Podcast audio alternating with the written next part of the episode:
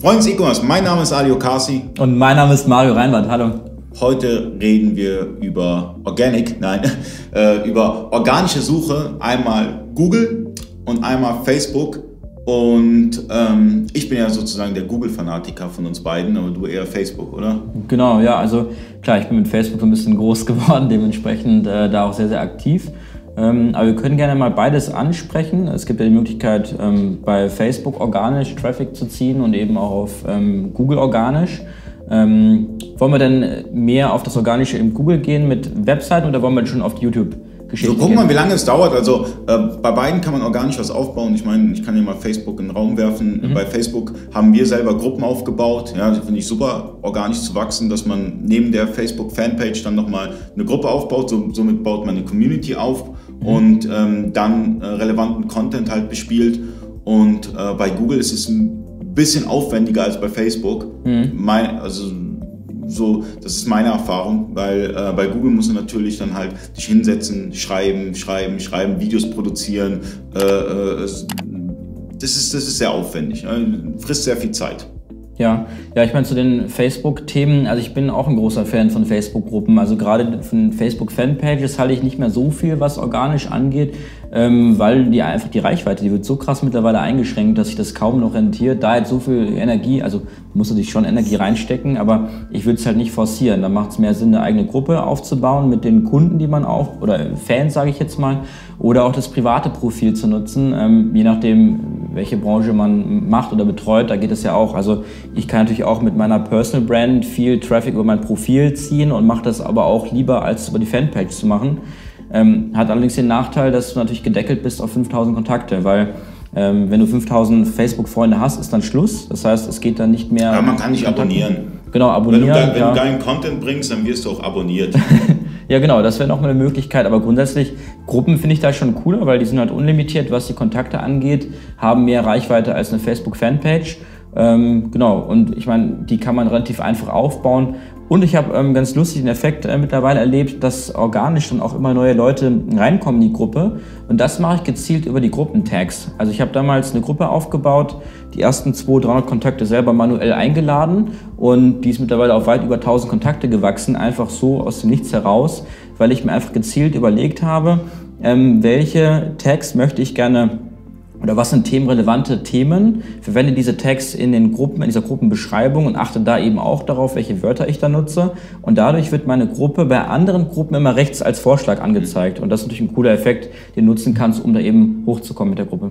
Ich finde, so eine Facebook-Strategie sollte so eine Gesamtstrategie sein. Also wir versuchen, dass Facebook, YouTube und Google voneinander partizipiert, dass es, dass es eine Strategie ist. Das mhm. bedeutet, nehmen wir mal dieses Video. Das Video erstellen wir, laden es hoch auf YouTube, machen einen Instagram-Post, machen einen Facebook-Post, machen einen LinkedIn-Post, machen einen Xing-Post, machen wirklich Post bei den relevanten äh, äh sozialen Medien. Darüber hinaus äh, teilen wir das in den Gruppen bei Facebook und ähm, erhalten dadurch halt mehr Aufrufe erstmal. Die ersten 48 Stunden sind sehr wichtig für YouTube und dann nutzen wir aber auch noch die Podcasts. Das heißt, die Videos werden nochmal auf, auf Podcasts wie beispielsweise Soundcloud und Apple und wie auch, wie auch immer hochgeladen und die ranken auch nochmal bei Google. Das heißt, wir machen eine Gesamtstrategie. Jetzt habt ihr unsere Strategie, die habe ich mal verraten, aber das ist unsere Gesamtstrategie. Wir versuchen, dass alle sozialen Medien, also alle sozialen Kanäle miteinander verbunden werden und es daraus eins wird. Und das versuchen wir umzusetzen. Das funktioniert eigentlich ganz gut. Ja, das ist ähm, spannend. Also es geht natürlich sehr gut Hand in Hand. Äh, was ich jetzt viel sehe, ist, dass viele auch für Facebook da natürlich ein anderes Videoformat wählen, also von der Größe her. Äh, weil was ich nicht empfehlen kann, ist natürlich dann das YouTube-Video einfach zu nehmen, jetzt einen 1-Minuten-Trailer draus schneiden und den dann rechteckig bei Facebook hochzuladen. Warum? Weil die meisten User einfach mobile unterwegs sind. Und wenn du rechteckig auf dem mobilen Gerät ähm, öffnest, dann hast du quasi nur ein Drittel des Bildschirms, mhm. ne? weil es ist ja so ein rechteckiges Format. Die Lösung ist ganz einfach. Entweder mache ich ein quadratisches Format, dann habe ich schon mal zwei Drittel des Bildschirmes vom äh, Smartphone. Dementsprechend bekomme ich auch mehr Reichweite mit dem Video. Oder was ganz raffiniertes, ich mache quasi so ein, so ein Rechteck nach unten, um quasi den ganzen Bildschirm vom Smartphone zu füllen. Ähm, bin ich aber nicht der Fan davon, weil das auf dem Desktop halt total doof aussieht. Also ich glaube, die Lösung ist wahrscheinlich dann äh, das Quadratische, ein quadratisches Format wählen. Lässt sich auch einfach mit jedem Videoschnittprogramm mittlerweile machen. Und dann ähm, bekomme ich deutlich mehr Reichweite auf dem mobilen Gerät.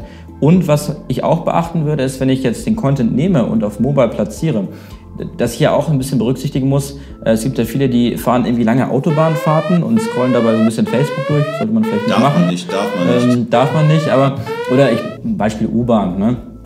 Sitze in der U-Bahn, gucke mir da jetzt ein Video an, habe jetzt aber meine Kopfhörer nicht dabei. So, die gucken sich nicht dieses Video mit Ton an. Also macht es auf jeden Fall Sinn, diese Videos ähm, zu untertiteln, dass ich quasi alles, was gesagt wird, Das ist ein mega ne, Aufwand hinter. nochmal als Schrift runtersetze. Das ist ein mega Aufwand. Das ist ein mega Aufwand. Ich meine, äh, Google, also YouTube hat ja äh, Transkriptionen, ja, äh, aber die sind grottig.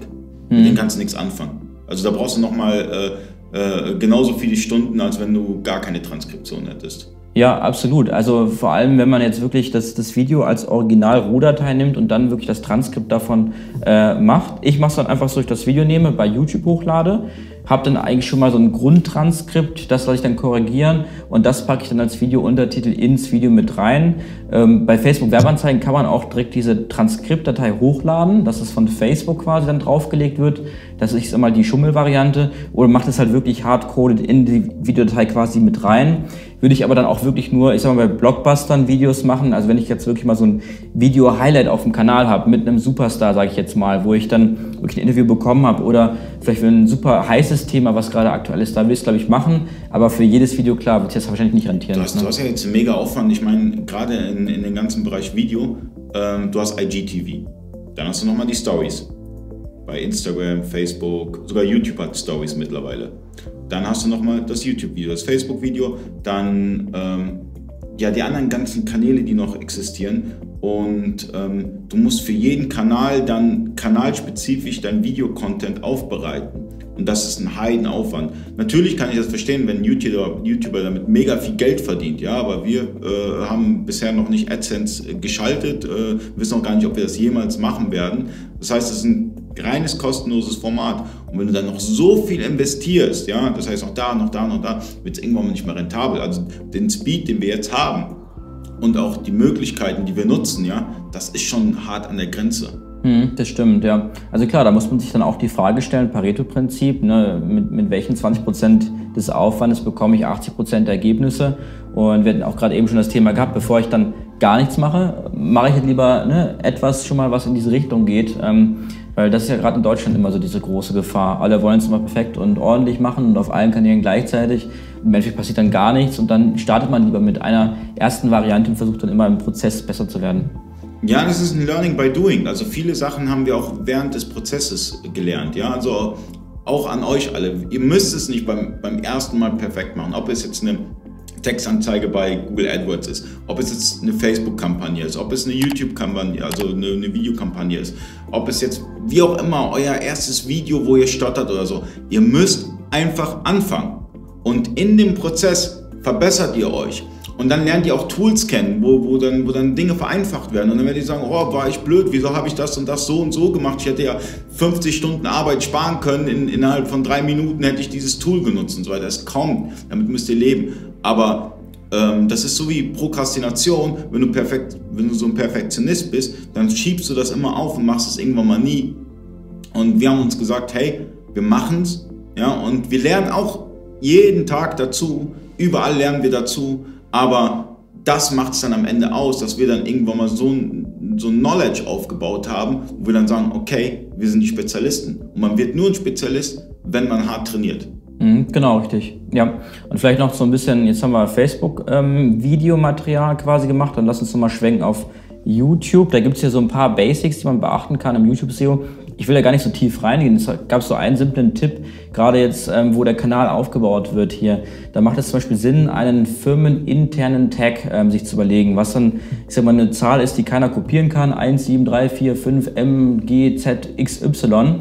Und diesen nutzt man dann in jedem der Videos, die auf dem Kanal gelistet sind, einfach um diesen Effekt zu haben, dass wenn wir jetzt zum Beispiel, also wenn du dieses Video hier guckst, dann bekommst du rechts in der Seitenleiste immer weitere Vorschläge. Und wenn du diesen Tag überall in deinen ganzen Videos verwendet hast, was andere nicht machen, weil da keiner drauf kommt, auf diese Kombination, bekommst du rechts an der Seitenleiste immer nur Videos von dem jeweiligen Kanal vorgeschlagen. Und das sorgt einfach dafür, dass die Leute viel mehr auf dem Kanal verweilen und viel mehr eben von deiner Brand gucken und konsumieren. Definitiv. Also es gibt eine Menge zu YouTube SEO. Ich würde sogar vorschlagen, dass wir nächste Woche Donnerstag ähm, wo das nächste Video rauskommt um 18 Uhr, dass wir über YouTube SEO sprechen. Ja, lass uns das machen, weil da habe ich noch viel auf Lager. Ähm, ihr habt da ja auch schon sehr tief ähm, in der Materie geforscht und einiges ausprobiert. Ähm, aber das ist eigentlich ein eigenes Thema. Lass uns da eine Serie drüber machen. Also, bleibt gespannt, abonniert den Channel. 18 Uhr, Donnerstag, äh, Mario, Ali, YouTube SEO. Alles klärchen. Bis dann.